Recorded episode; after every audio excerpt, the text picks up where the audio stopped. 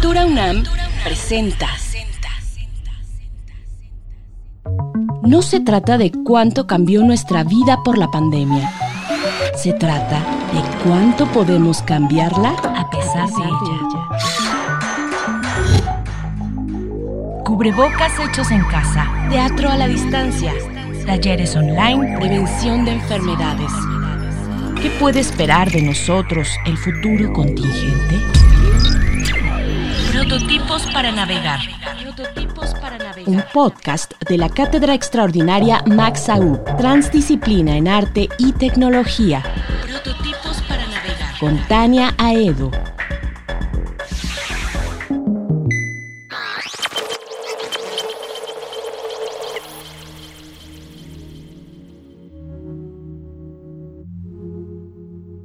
Hola, me da mucho gusto darles la bienvenida. Muchas gracias por prestar escucha a este podcast. Esta vez vamos a conversar con Irene Soria, Arenita Soria en las redes sociales. Ella es doctoranda en estudios feministas por la UAM Xochimilco.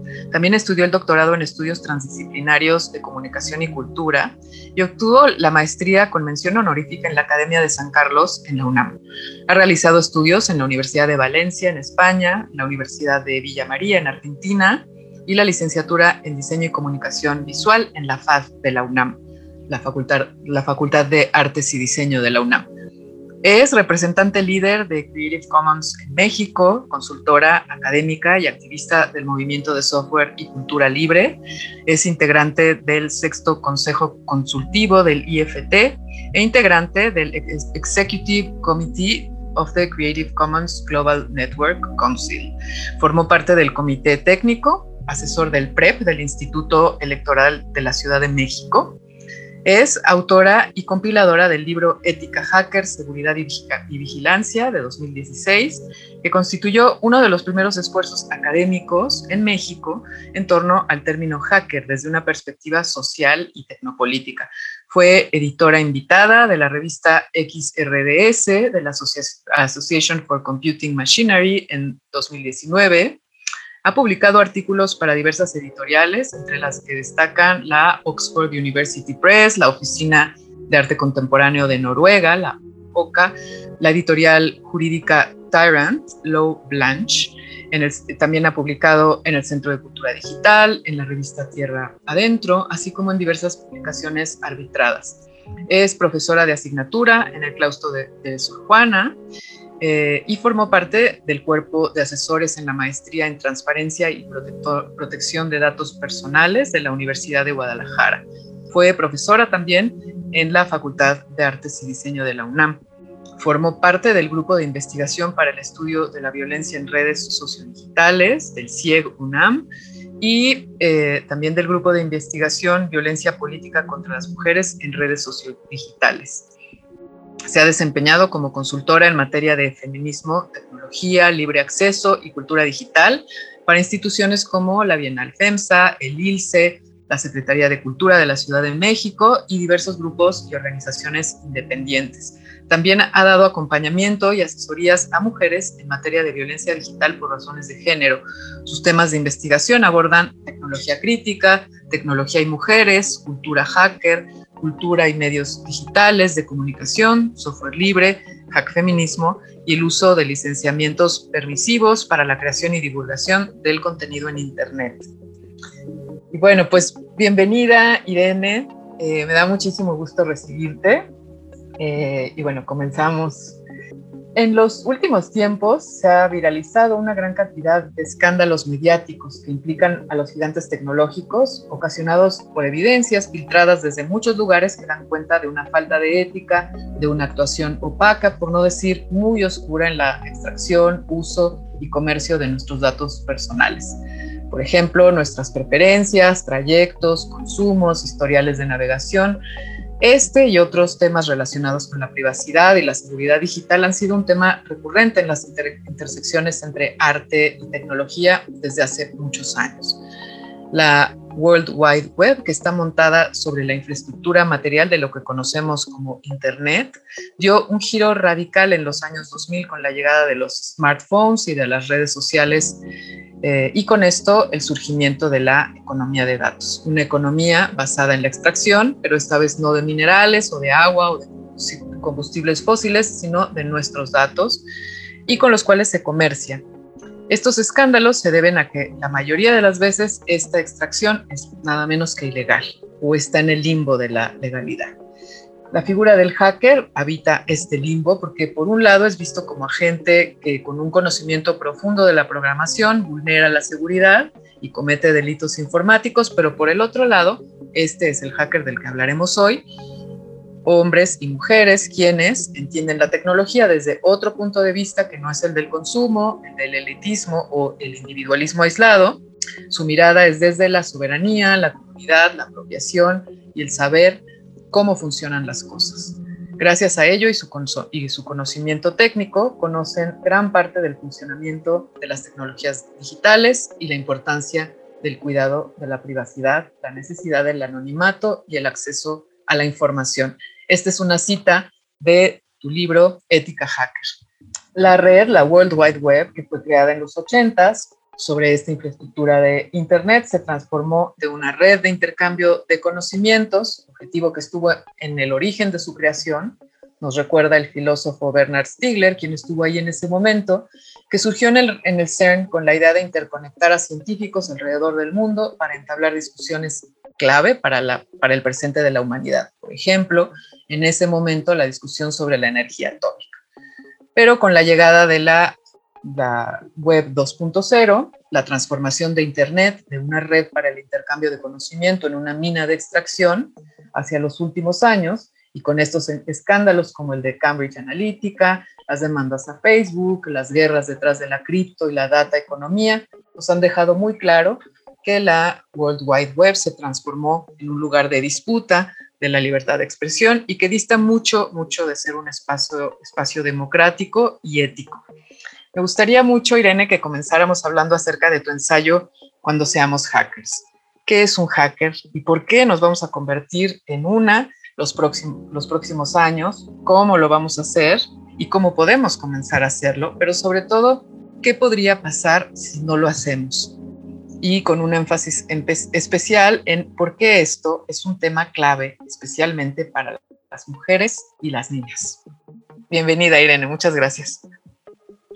Muchísimas gracias, Tania. Bueno, primero eh, agradecer el espacio y siempre la, oportunidad de coincidir eh, eh, en voz de manera virtual o presencial, siempre será un, placer coincidir. y pues bueno, sí, lo que pasa es que como tú muy bien lo apuntaste en esta introducción y un poco apelando a, algunas ideas que, que, evidentemente no solo yo, pues, sino que un grupo de personas hemos tratado de, de, poner en la mesa y del diálogo cuando se, se discuten los temas digitales y cuando se discute la vida en Internet, ¿no? O la vida en línea o la vida en, en el mundo virtual. Y efectivamente, frente a las problemáticas que se han venido dando y que considero que a partir de la pandemia son muchísimo más evidentes, porque prácticamente eh, pues eh, todas las personas con, esta posibilidad de acceso a Internet que, que tuvieron que virar su vida todavía más, eh, volcarla en el medio digital, todavía más, porque ya estamos muy conectadas y conectados. Ahora que habitamos Internet de una manera, este, pues casi ininterrumpida, donde dejamos nuestras emociones, nuestros afectos, nuestros encuentros, pues efectivamente las, las, problemáticas eh, eh, que, son evidentes, pues a la, luz de todas y todos, también subyacen otras problemáticas que no siempre se ven, ¿no? Y unas de ellas son las que tú muy bien apuntaste al inicio, ¿no? O sea, como este control tecnológico por parte de las empresas, el hecho de que pues tengan todos nuestros datos, que conozcan todo sobre nosotras y nosotros, y cómo esto eventualmente pues les representa un capital eh, sumamente importante, un capital cognitivo, sumamente valioso y que no sabemos bien a bien qué están haciendo con ello. ¿no? Bueno, todo esto que parece incluso de ciencia ficción y que algunas personas incluso este, pues pueden tachar de teoría de la conspiración cuando hablamos de estos temas, pues por ahí surge ¿no? una, una figura que en su momento fue... Em, digamos que nace como parte de una disidencia o que nace como parte de una eh, pues propuesta que se contrapone al cierre y al, y, al, control tecnológico y que luego fue visto de manera negativa en gran medida por los medios masivos de comunicación y justo me refiero a la figura del hacker, ¿no? Y la figura del hacker, como también tú muy bien apuntabas, pues de pronto hoy en día cuando te dicen es que me hackearon la cuenta, pues en automático imaginas a una persona que eh, se metió a tu computadora porque tiene habilidades técnicas computacionales eh, avanzadas o muy elevadas o muy específicas que le permite hacer cosas con su computadora, ¿no? Lo cual es parcialmente cierto, porque es verdad que en el inicio de la, del, término o de las primeras veces que los encontramos por ahí de los 50 y los 60, pues sí habla de alguien que gusta de cosas, que, que, gusta de resolver problemas, que, que evidentemente pues literalmente está ahí hasta que resuelve, ¿no? una circunstancia o una problemática, y que con la llegada del cómputo, pues se convirtió en un, en un principio como en un hobbyista, ¿no? O sea, en alguien que hacía por hobby en aprender a usar el nuevo aparato, porque evidentemente no había clases de computación aún, ¿no? Y aprendió a utilizar la computadora y aprendió a, eh, manejarla a su conveniencia y, digamos, a leer el, el manual, ¿no? Pero ¿qué pasa cuando esas computadoras ya no vienen con manual? Cuando ya las computadoras con el avance de, de los años y con esta necesidad también de las empresas, este, que hasta, que bueno, evidentemente lo podemos discutir, pues buscan que cualquier persona la pueda utilizar, ¿no? Que, que, que sea algo como un electrodoméstico, decía Steve Jobs, ¿no? Si alguna computadora no tiene que ser algo que solamente algunas personas pueden utilizar, sino que todo el mundo. Esto que suena muy, muy, obviamente muy em, positivo y que es lo que hoy nos permite tener, eh, pues, eh, interfaces o que nos permite tener aplicaciones muy fáciles para conectarnos, pues también tiene detrás algunos mecanismos que no sabemos cómo funcionan. Y ahí es donde las personas hacker entran un poco a cuestionar, ¿no? Ahí un poco las personas hacker dicen, oigan, o sea, sí, me parece increíble que tengan eh, mucha facilidad estos programas, pero ¿qué está pasando detrás? Cómo está funcionando, eh, eh, necesito saber el funcionamiento de este software o de esta máquina, ¿no? Y lo que ha pasado en las últimas décadas es que cada vez sabemos menos cómo funcionan estos, estas herramientas, ¿no? No solamente a nivel físico a nivel de hardware, sino a nivel lógico, a nivel de software. Y esto representa una problemática. Por eso cuando, insisto, no solo yo, pensamos varias personas en volver a traer a la escena eh, la figura del hacker, es un poco para retomar estas prácticas.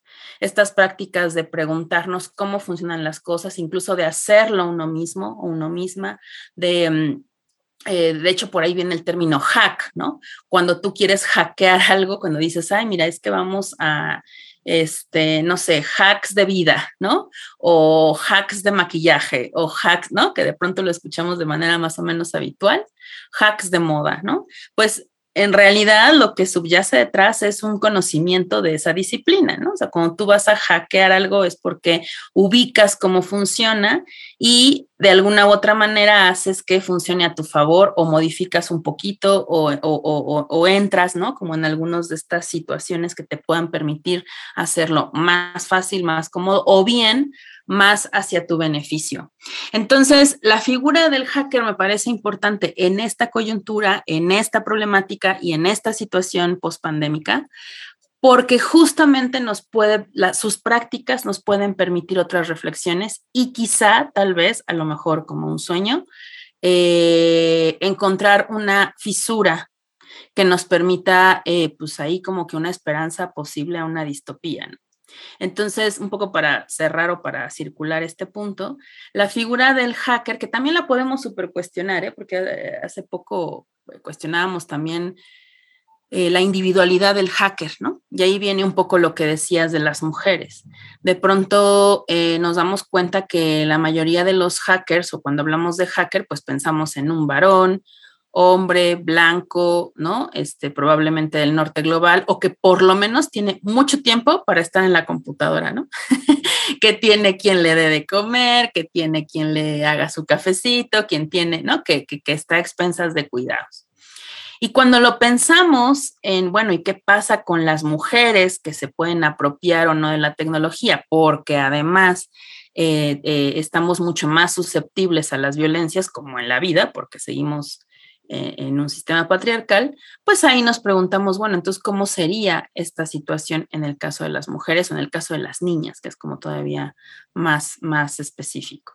Y ahí es donde nos cuestionamos y decimos la individualidad y nos cuestionamos qué tanto la individualidad del hacker solito, ahí él solo en su cuarto, en su computadora, aprendiendo cómo funciona un servidor, nos funcione a nosotras. Entonces, tal vez en el caso de las mujeres es una cosa más de hacerlo entre todas o hacerlo entre nosotras mismas, ¿no? En, el, en lugar del do it yourself, el do it together, ¿no? Hacerlo juntas. Pero bueno, digamos como para cerrar esta, esta parte, em, la propuesta incluso podría ser una propuesta hacker eh, pues más eh, específica, eh, iba a decir la palabra tropicalizada, pero no, no me convence la palabra, pero bueno, más, más regional, ¿no? A lo mejor un hacker con J, ¿no? Un hacker latinoamericano que lo haga más en colectividad. Eh, y que nos cuestionemos cómo las, bueno, no solamente las mujeres, disidencias sexuales y demás, podemos apropiarnos de la tecnología con estos principios, ¿no? Sabiendo cómo funcionan las cosas, un poco entrándole a los fierros, a la técnica, sí pensar que lo fácil es importante, pero ¿qué pasa con la posibilidad de hacer nuestras propias herramientas, ¿no? ¿Es posible, no es posible? ¿Qué decían los hackers desde los 60, desde los 70, que es como inició el cómputo, ¿no? O sea, cómo funcionan las computadoras de raíz y cómo más bien volvemos nosotras y nosotros a tomar control de eso y no al revés. ¿No? Porque parece que está llegando un punto en el que son las computadoras o son las, las, redes, los medios, los medios digitales los que, los que nos controlan y, y, nos dicen incluso a dónde fuimos, a dónde vamos, qué hacemos, qué decimos. Y por ahí también la posibilidad de que controlen nuestros, nuestras preferencias o nuestros, yo le decía un poco en el ensayo, ¿no? O sea, que llega un punto en el que pues estas decisiones eh, eh, eh, pueden afectarte no solamente individual, sino colectivamente, el que influyen en la toma de, la, de tu decisión, ¿no? en, cómo, en, por quién votas, o sea, sí porque qué es lo que compras, pero también probablemente por quién votas o qué vas a hacer con cierta situación. Entonces, bueno, digamos que en esta primera parte o en esta primera este, oportunidad de participación, lo dejaría ahí como la propuesta de retomar estas prácticas, disidencias tecnológicas desde las prácticas hackers de los 60 y no dejarlo ahí, replanteárnoslo, repensarlas y apropiárnoslas y hacer nuestra propia idea del hacker o de la hacker, ¿no? ¿Cómo sería una hacker feminista, por ejemplo, ¿no? Claro. Y sí, ahora que estamos siendo cada vez más conscientes de las diversas formas de la extracción y hablando de ellas, pues además de la extracción de datos y de nuestra información personal, como que en este intercambio de, interfaces, digamos, más fáciles, más amigables, pues hemos intercambiado eh, esa facilidad por interfaces que están cerradas y que tienen el control sobre lo que hacemos, sobre nuestra vida digamos, computacional, nuestra relación cognitiva con las máquinas. Y eso me lleva un poco a, preguntarte acerca de soberanía tecnológica como país, pero también como personas. ¿Qué tan lejos estamos? ¿Qué, tan, qué tanto se discute? ¿Qué tan importante es em, a nivel, digamos, pues sí, a nivel estatal, pero también a nivel personal? ¿Y cómo podríamos empezar a hacerlo? Sí, yo creo que la soberanía tecnológica podría o tendría que estar, pues bueno, a la par de otras muchas discusiones sobre soberanías de, en otras áreas, ¿no? Y yo veo que no se discute tanto como la soberanía alimentaria, por ejemplo, o, algún otro tipo de, de áreas, porque evidentemente eh, la tecnología y la manera en cómo estamos hoy utilizando nuestros recursos, pues son a través de terceros, ¿no?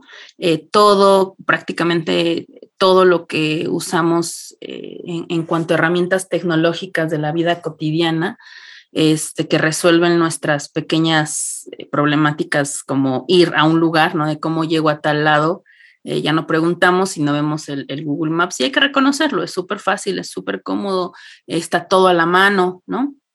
Pero bueno, eh, esta facilidad, efectivamente, como bien apuntas, pues no solamente está cerrada y no sabemos cómo funciona porque no vemos este, la receta de cocina, el detrás de cámaras, el detrás de bambalinas, ¿no? Sino que además, pues está hecho por un tercero y está centralizado, ¿no? O sea, hay una centralización brutal de la tecnología, aunque parezca que está como medio dividido en cinco empresas, en realidad, pues cada una de estas empresas controla y yo, yo me atrevería a decir que, que Google es aún más la que, la que tiene eh, pues muchísimo más el, control y el conocimiento de gran parte de, de, las personas que habitamos el planeta. Entonces, hablar de soberanía tecnológica es sumamente importante, pues porque hacia allá va, creo yo, parte de la resistencia, un poco también con esta propuesta de futurear, ¿no? O de pensar futuros posibles. Creo que pensar el futuro de la resistencia va por aquí, por, no solamente plantear la soberanía tecnológica, sino también por replantear y pensar qué estamos entendiendo, primero como tecnología, así nosotros como ciudadanos y ciudadanas de a pie, qué estamos entendiendo como tecnología y cómo nos acercamos a ella y qué queremos de ella, ¿no?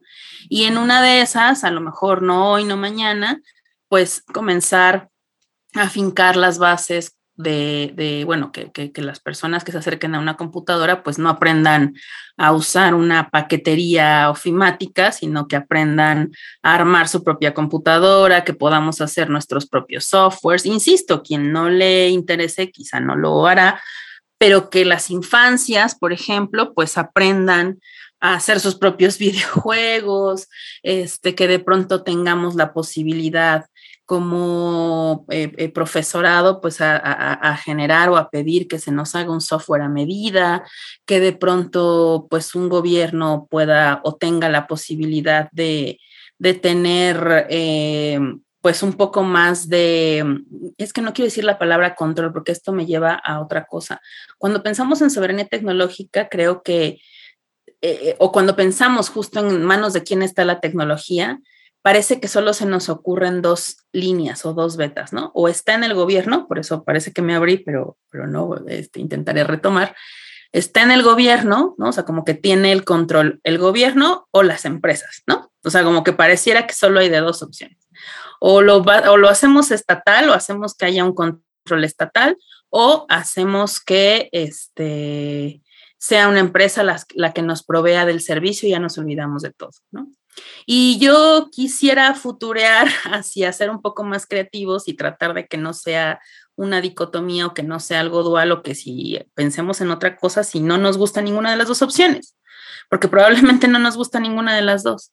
Entonces, pensar y replantear una responsabilidad individual en, en tanto individuos en la colectividad, quizá podríamos empezar a, a, pensar o replantear algunas posibilidades, ¿no? Y con esto a lo mejor rompemos algunas ideas que ya teníamos como, pues, que todos tengamos que estar en el mismo, que todos tengamos que, que, ser iguales, que las ideas de la globalización, pues, ¿no?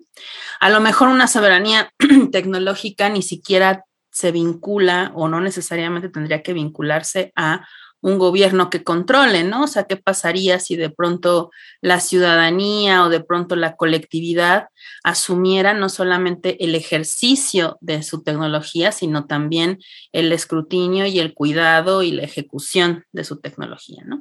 Esto que digo puede parecer muy utópico, pero ya pasa en algunos lugares, ¿no? Con sus matices, evidentemente, pero por ejemplo, hay muchas comunidades eh, virtuales o comunidades de proyectos que podríamos voltear a, mirar y que ya llevan varios años, como por ejemplo Wikimedia, Wikipedia, ¿no? Que al final es digo, evidentemente si hay como jerarquías, hay organizaciones, o sea, sí, sí, eso, eso, eso es claro, pero la construcción de lo que sucede en Wikipedia también vino por parte de una colectividad y en gran mayoría de personas voluntarias. Entonces, yo considero que una de las cosas que podríamos ir haciendo y que por ahí se están viendo en algunos espacios es eso, ¿no? O sea, como tratar de manera individual, uno, pensar no solamente en que somos individuos y en nuestra facilidad de uso, sino que eh, también eh, pensarnos como parte de una colectividad que si yo me cuido o que si yo logro hacer algo con otra cosa que no sea este software que me vigila, pues a lo mejor mi compañero mi compañera eh, eh, lo podrá hacer también, ¿no? O, o si yo logro hacer esto, a lo mejor otras personas también. Y si logro que un artista visual pueda generar su propia herramienta sin depender de las herramientas tecnológicas que además quizá este, marquen su, su, estética, qué sé yo, ¿no? O sea, creo que esta, esta posibilidad de hacerlo de a, de a poco, sabiendo que no va a cambiar para mañana, pero que podríamos ir fincando el camino, podría ser una posibilidad. Y sobre todo, y ya con esto me acerco hacia mi, o sea, como este cierre de esta parte, mm, creo que también eh, la, la, propuesta de que de de, que vayamos mirando también a, que no nos desesperemos en tanto que no seamos todos por igual o que no lo vayamos a hacer todos a la vez ni al mismo tiempo, ¿no? O sea, es una problemática que cada vez está más, más, más fuerte. Me parece que lo que viene o el futuro o la futureada podría ser justo replantear las disidencias o construir las disidencias e ir haciéndolo desde ahora, educando estas disidencias. La palabra educar no me encanta, pero digamos, tratar de construir estas disidencias, eso, ¿no? O sea, tratar de poner, se puede hacer esto, se puede hacer esto, ¿no? Este, va a pasar esto, aguas con esto, y ya hay por ahí algunas cosas, ¿no?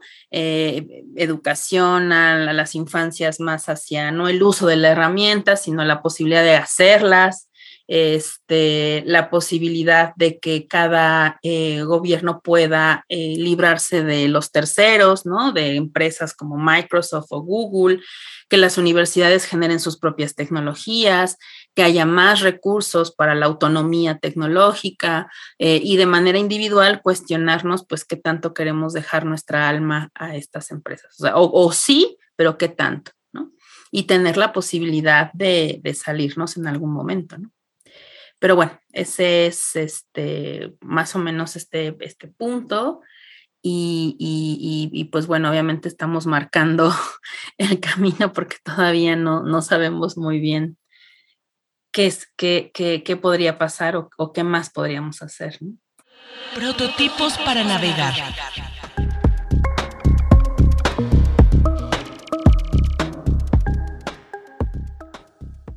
Exacto, que estamos ya en ese futuro distópico eh, que, que, que, como decías, se, podía eh, hablar de él de esta manera, podría parecer este, teorías de la conspiración, pero que lo estamos viendo clarísimo, ¿no? Sobre todo como antes de la pandemia y durante.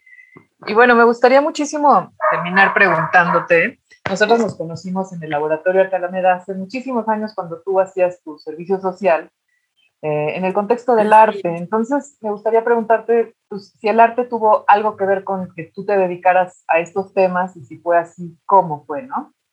Sí, total. O sea, fue, mm, es bien bonito que lo menciones porque además de que ahí nos conocimos, yo creo que fue el Laboratorio de Arte Alameda y mi, y mi inicio o, lo primero que yo vi que fue como el arte electrónico y, y todo lo que tenía que ver con la creación por medio de un computador.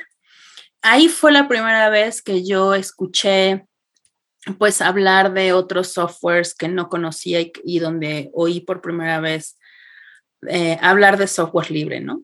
Y me di cuenta también que muchos, bueno, esto mucho tiempo después, ¿no? Evidentemente en ese momento no, no, no me lo enuncié así, pero pues todos estos artistas eh, eran hackers, ¿no? O son hackers, porque tienes que hacer que una tecnología funcione específicamente como tú necesitas que funcione, ¿no? O sea, no, no, no, no, no, no puede ser eh, eh, lo que viene por default, ¿no? un artista electrónico, un artista de nuevos medios o un artista este, está eh, eh, moldeando la tecnología quizá ya existente, algunas, algunos lo hacen todo desde cero. Definitivamente, eh, yo creo que las, las y los artistas son hackers, eh, no solamente electrónicos, ¿no? O sea, si ya lo pensamos así, eh, todas este, son hackers porque están buscando qué hacer, cómo hacerlo, conocer su herramienta eh, y cada cosa es un reto, ¿no? O sea, cada nueva pieza es un reto, cada nueva forma de, o cada nueva manera de, de, encontrar la posibilidad, ¿no? De generar lo que está en su cabeza y lo que quieren crear pues definitivamente se, vincula un montón con la posibilidad de hacer otras nuevas formas, ¿no? O sea, como otros mundos posibles. ¿Y qué es, qué, no, qué, hace el arte sino eso, ¿no? ¿O qué intenta el arte hacer sino eso? Imaginar otras posibilidades, imaginar otros mundos posibles. Y creo que esa es una forma de resistencia también, ¿no? O sea, en esta distopía que ya estamos, como bien apuntas, Tania, viviendo ya, pues a veces ni siquiera se nos ocurre otra posibilidad, ¿no? Decía una colega que estaba en un congreso y que no la habían invitado a la cena de que un grupo de colegas se iba a ir a cenar y que no la invitaron porque no tenía WhatsApp, ¿no? Porque no la, ella no usa WhatsApp. Y entonces ella dijo, bueno, ¿y por qué no me tocaron? Estaba enfrente, ¿no? O sea, mi, mi, cuarto estaba, estábamos en un congreso, todas las personas en un hotel, y tú estás viviendo, ¿no? En el cuarto de enfrente, ¿no? Y no se te ocurrió irme a tocar al cuarto, ¿no? Se nos ocurrió solo el WhatsApp. Entonces, eso también es quitarnos una limitante, ¿no? O sea, quitarnos esas barreras y creer que si no es a través de esas cosas, ya no se puede, ¿no? Recordar que en la lucha feminista, por ejemplo, pues ganamos el derecho al voto antes de, de que hubiera redes sociales, ¿no? Entonces, yo creo que eso también lo vincularía sin duda con el arte y, sin duda esto que vivimos y que nos marca, como fue en mi caso, en el servicio social en el Laboratorio de Arte Alameda, pues sí puede marcar una, una, beta, una ruta profesional y que tiene que ver con esta imaginación y esta posibilidad de necear, digo yo, ¿no? Como de, bueno, a ver, necemos. Irene, pero es que eso es muy este, romántico, eso es muy idealista. Yo, pues sí, pero si no es así, como lo demás está bastante jodido, ¿sabes? Entonces, frente a cosas eh, tan tan distópicas y tan, tan terribles o bajo crisis o bajo cosas que no creíamos que iban a pasar, como estar encerrados y encerradas durante dos años, pues hay que tratar de imaginar cosas que no creamos que puedan pasar, ¿no? Y una de esas puede ser que nos apropiemos de nuestra tecnología y que seamos libres, al menos desde ahí poco a poco y que marquemos el camino para las personas que vienen. Pero no sé, evidentemente son ideas y sueños, querida Tania, como los sueños de la, que tuve en el laboratorio. Pero mira hasta dónde te trajeron, qué bueno, me encanta lo que estás contando porque además esa metáfora de ir a tocar la puerta me recuerda que, bueno, ahora que estamos todos queriendo convertirnos en micelio y hacer relaciones más tentaculares, en fin, y de pronto se nos presenta, por ejemplo, la posibilidad de que uno de estos megalómanos pues, que no conocemos eh, compre una de las redes sociales más importantes, que, a la que le atribuimos ciertas eh, cualidades de, cierta libertad y un poquito de, hasta cierto punto, eh, prácticas, digamos, democráticas, pues nos ponemos a pensar qué podría pasar eh, si, si, de pronto ya son los únicos, los únicos canales que nos quedan para hacer esas redes tentaculares que son tan importantes de hacer ahora. O sea, si no creamos estas prácticas de ir y tocar la puerta a quien no tiene WhatsApp o no quiere usar WhatsApp, eh, va a ser muy difícil en el futuro. Bueno, y este, esta incertidumbre de que pues un, algún gigante megalómano eh, del tecnopatriarcado que dominante se apropie de una red social, pues es, fuerte, ¿no? ¿Qué, piensas de eso? Pues que justamente mm, eh, esto que, está, que pasó relativamente hace pocos meses, o creo que fue este mes, creo fue al inicio, que se dio esta noticia que Elon Musk, este multimillonario o uno, creo que es ya el hombre más rico del mundo, compró Twitter, ¿no?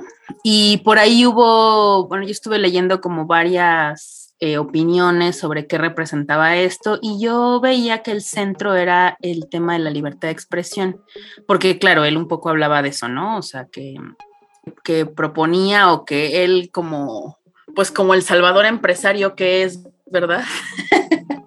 Eh, eh, eh, proponía que la libertad estaba justo en la libertad de expresión y que podía incluso sus enemigos tener la posibilidad de hablar por él. Y también dijo algo interesante que nos volteó a, bueno, al menos me, me hizo voltear a verlo con un poco más de detenimiento, que también había como prometido que iba a liberar parte del código de Twitter, ¿no? O sea, y un poco era, ese ha sido mi activismo durante, durante tiempo. Y entonces me quedé pensando, ¿no? De que, ok, sí, ¿qué, qué, significa, ¿no? Que un empresario de esta naturaleza, que, que eh, como bien dices tú, ¿no? Un megalomano que de pronto eh, tenga esta inquietud o, que parezca frente a los ojos de muchas personas, porque también es un hombre, yo veo muy admirado por cierto grupo de personas, sobre todo muchos de los que están en el área tecnológica, este, y que lo ven como este visionario y como, bueno, estarían muy felices de que, de que él gobernara, ¿no? Parte como de sus vidas. ¿Y qué significaba esto? Y detrás, como siempre, pues no hay nada de, ingenuidad y no hay nada de buena hondez, ¿no? Ya una vez que indagas un poco más, porque en realidad Elon Musk ya había vendido parte de sus acciones desde antes y creo que eh, desde antes, desde hace algunos meses, casi inicios de año. Y lo que está pasando es que hay un vínculo bien cercano con Google y con la, los, los tratos que están teniendo, pues como decimos, tras bambalinas, ¿no? Acá, bueno, sin ahondar demasiado, creo que lo importante a saber para reflexionar justo desde el punto de vista de la tecnología crítica y lo que nos trae también un poco en este podcast y todo este tema es que en realidad eh, más que ser comprado por Elon Musk, él solo, él como individuo, pues estamos hablando otra vez de consorcios que están haciendo tratos bastante eh, eh, importantes, fuertes, que incluyen y, y que nos afectan a toda la humanidad. O sea, yo la verdad me atrevo a decirlo a ese nivel porque lo que sucede con las empresas de Elon Musk, por ejemplo, es que tienen satélites, ¿no? En, el espacio, pues. Y Google tiene la infraestructura y los datos y la tecnología en otros espacios y en otros niveles. Entonces, ¿qué pasa, por ejemplo, con el cómputo satelital, ¿no? Si de pronto este vínculo que hay entre consorcios se lleva ahora al espacio, en tanto que ya no necesitamos servidores o, que ya no, es que suena tan irreal, pero pero de mí se acuerdan. ¿Qué pasa si de pronto ya no, ya no tienen que, tener jurisdicciones eh, eh, políticas y regionales y estatales de cada país, ¿no? Y ya no importa si el servidor está en Estados Unidos, ¿no?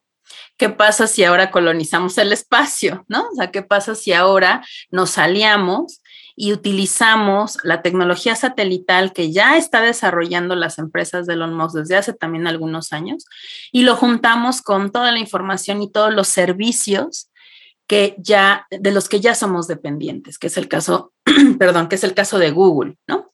Porque ya cada vez hay menos personas que, no tienen estas cuentas y, cada vez usamos toda la infraestructura y todos los servicios. Yo lo, lo pienso un poco en software como servicio, ¿no? Entonces, pues empecemos a imaginarlo también desde el punto de vista negativo, ¿no? O empezamos a futurear qué significa que estos consorcios hagan estos, estos eh, vínculos que nos afectan tanto como humanidad y qué significará también, ¿no? Porque tampoco es que sean muy listos, me parece, ¿no? O sea, más bien creo que ellos están viendo siempre al final por sus intereses. Sí creo que hay una idea de que van a salvar el mundo, ¿no?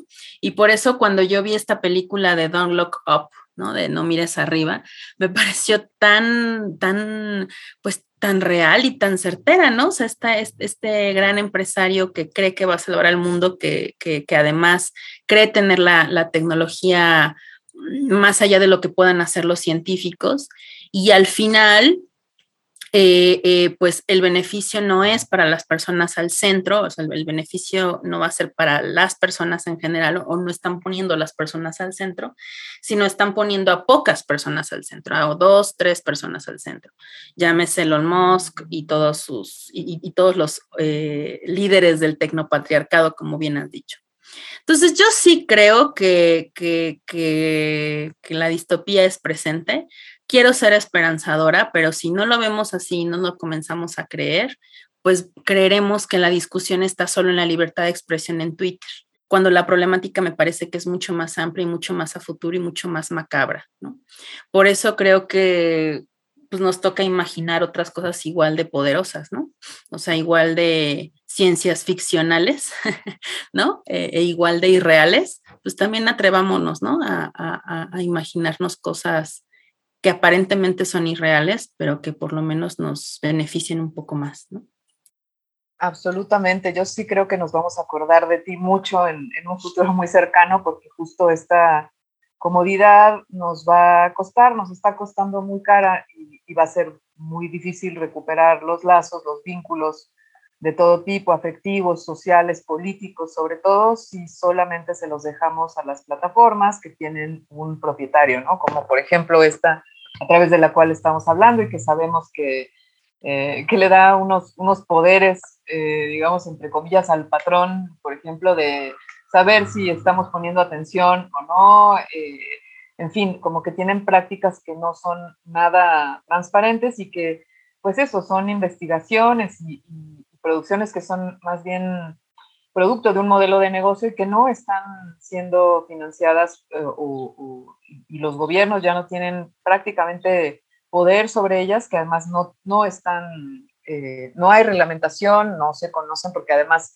pues sí, otra vez, la, la, generación que está manejando las riendas de esto no, no es la que, la que entiende qué pasa, no, no hay, digamos, hackers como en, esa, en ese nivel de toma de decisiones y, y estamos cediendo por comodidad todo el poder a justo este tecnopatriarcado y estoy segura que nos vamos a acordar mucho de ti en el futuro, pero bueno, pues mientras tanto, ojalá que nos estén escuchando muchas personas con ganas de convertirse en hackers, no nos queda otra, ¿no?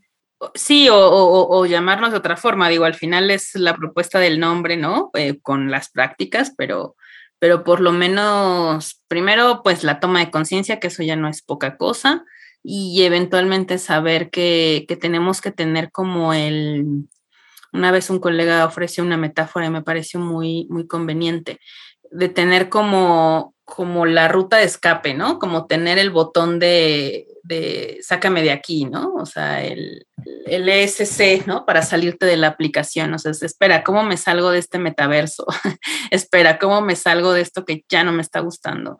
Eh, y yo a últimas fechas también lo pongo muy en la mesa en, tanto como estamos pensando nuestras luchas sociales, por ejemplo, ¿no?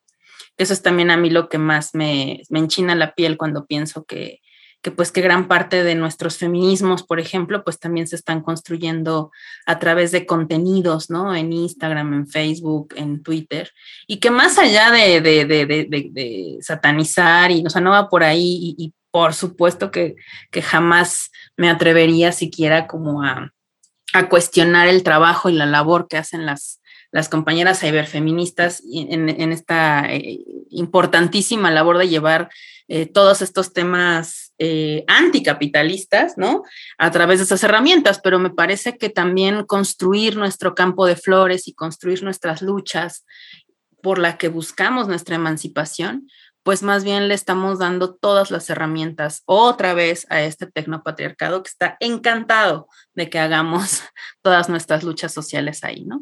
Entonces, pues solamente eso, pensar, imaginar que podemos ir a tocarnos la puerta, que podemos vernos, que podemos generar conexiones desde otro lugar y no solamente con Internet o con las redes sociales, ¿no? Que podemos conectarnos con nuestras manos también, con nuestros cuerpos y, no olvidar esa otra conexión que sucede en, esta, en esta otra vida, porque esta ya es la, la otra vida, ¿no, Tania? Como que lo físico ya resultó ser lo otro.